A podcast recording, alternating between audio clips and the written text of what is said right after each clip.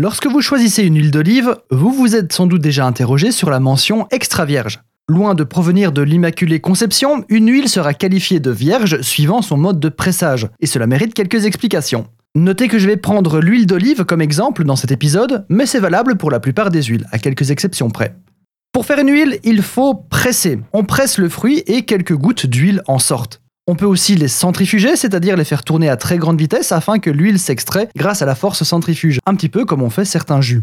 Les olives vont évidemment être pressées plusieurs fois pour être sûr d'extraire toute l'huile qu'elles contiennent. Il faut aussi savoir que, que ce soit par pression ou par centrifugeuse, le fait de chauffer les olives augmente la quantité d'huile extraite. Et c'est précisément ce facteur qui va déterminer la virginité de l'huile sera considérée comme vierge une huile qui a peu chauffé lors de son processus de presse ou de centrifugeuse, permettant comme ça, au détriment du rendement, d'obtenir une huile plus qualitative gustativement, mais aussi nutritivement. Notez que la presse et la centrifugeuse ne sont pas les seules techniques. Il est possible d'obtenir de l'huile au moyen de solvants chimiques. On parle alors d'huile raffinée. Ok, très bien. Mais pourquoi extra vierge L'huile extra vierge est faite de la façon la plus pure en somme. Les olives ne sont pas chauffées et ne sera retenu que le produit de la première pression. On parle d'ailleurs aussi de première pression à froid, qui est une locution certes beaucoup plus longue mais incroyablement plus explicite quant à la méthode utilisée.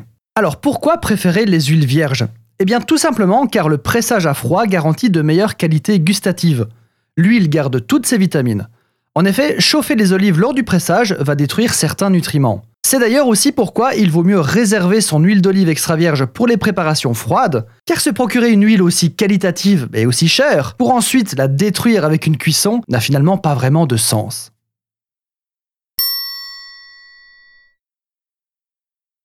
Vu qu'il s'agit du dernier épisode avant la coupure d'été, je m'autorise cette petite anecdote post-générique. C'est Brigitte Bardot qui croise Elvis Presley sur une petite île grecque. Elvis explique à Brigitte qu'il vient d'acheter cette île car elle regorge d'oliviers. Et Elvis aimerait tirer de l'huile à partir de ses olives mais ne sait pas comment faire. Brigitte alors lui répond Bah Elvis Presley,